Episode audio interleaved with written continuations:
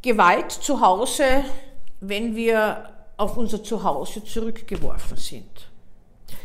Gewalt ist immer Abbild von Ohnmacht. Gewalt versucht, den anderen in eine Richtung zu bringen, die man unbedingt jetzt will und braucht, ohne sein Einverständnis. Das kann sich auf Kinder beziehen, das kann sich auf Partner beziehen, das kann sich auf Alte beziehen, die uns nerven, wenn wir sie pflegen oder wenn wir sie betreuen. Gewalt wird immer mit männlich assoziiert und Gewaltopfer wird immer mit Frauen assoziiert. Es ist in vielen Fällen so, und das stimmt auch, in den meisten sogar, aber das gibt es auch anders. Es gibt auch Frauen, die Gewalt anwenden, nicht immer körperliche, aber auch das tun sie in einigen Fällen, sondern emotionale oder verbale. Aber die Gewalttätigkeit in den eigenen vier Wänden nimmt in Zeiten wie diesen leider zu. Warum ist das so? Wenn wir konfrontiert sind auf engstem Raum, sind auch unsere Bewältigungsstrategien und Ressourcen sehr herausgefordert. Das heißt, wir können dann nicht mehr gewissermaßen einen Ausweg finden, um uns zu sammeln und ums, um uns zu distanzieren und vielleicht hinzuschauen. Wer hinschauen gelernt hat, muss nicht mehr handeln. Und das ist auch das Ziel jeder Therapie, auch bei Gewalttätern, dass sie einerseits den Auslöser erkennen und zweitens innehalten können, bevor das losgeht. Aber es gibt natürlich so erregungsbereite Menschen, die sofort hinhauen, um das Problem zu lösen was nie eine Lösung ist. Gewalttätigkeit an Kindern, Misshandlung von Kindern ist etwas, was in Zeiten wie diesen leider auch zunimmt. Die Kinder können sich nicht wehren und die Kinder nerven, wenn sie gewissermaßen auf engstem Raum mit den Eltern sind und sich nicht so verhalten, wie die es erwarten. Und die Gewalttätigkeit an Kindern bitte wird leider von beiden Elternteilen ausgeübt. Ich sage deswegen leider, weil das oftmals ein falsches Bild wirft, dass nur einer das macht, meist der Vater. Das stimmt nicht. Leider haut auch die Mutter hin. Und es gibt also natürlich auch Gewaltexzesse, die treten immer dann auf, wenn man den anderen abstellen will. Abstellen heißt, ich halte dich nicht mehr aus, ich lösche dich jetzt aus für den Moment.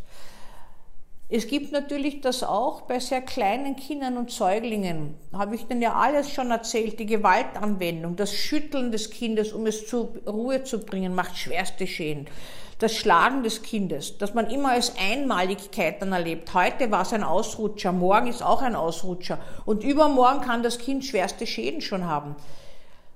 Das heißt, auch in Zeiten wie diesen muss Gewalt möglichst wahrgenommen werden, wann sie losgehen könnte.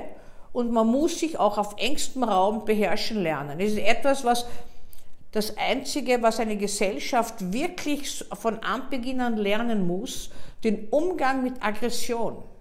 Weil sonst schlagen wir uns gegenseitig die Schädel ein. Es ist ein gewisses Frustrationstoleranz und eine Kompromissfähigkeit gefragt, aber auch ein Aufschieben können von Gefühlen.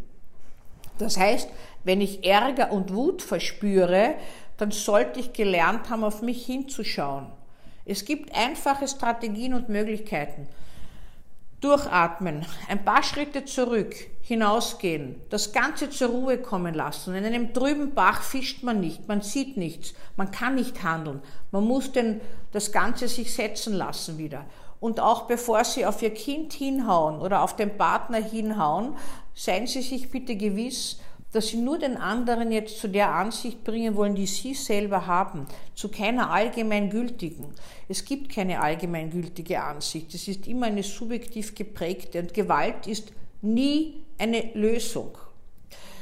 Gewalt hat immer auch zu tun mit Kontrolle, Macht und Dominanz. Hat man früher immer patriarchalen Gesellschaften vorgeworfen, gibt es auch noch in diesen Gesellschaften und äh, ist etwas, das gewissermaßen Frauen dazu gebracht worden sind, zu gehorchen und in, in sich äh, zu unterstellen dem anderen. Und wenn das nicht der Fall ist, dann wird diese Frau gewalttätig dazu gebracht oder in sehr traurigen, aber bei uns zuletzt gehäuften Fällen auch zu Tode gebracht. Das heißt, es ist hier eine ein Ärger und wir sagen narzisstische Wut vorhanden, wenn der andere nicht so funktioniert, wie wir das uns vorstellen. Und das kann sich auch auf Kinder, auch auf kleine, wehrlose Kinder beziehen, auch auf Tiere im Übrigen. Auch Tiere werden totgeprügelt, weil man so wütend ist, dass sie nicht gehorchen oder wieder einmal das gemacht haben, was man nicht wünscht.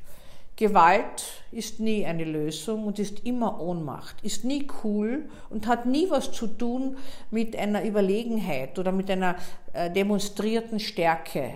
Es ist gelebte Schwäche. Aber man kann lernen, mit gefühlter Spannung, Aggression und mit der Tendenz, jetzt Gewalt anzuwenden, umzugehen. Es würde sich lohnen, die jetzige Zeit dafür zu benutzen.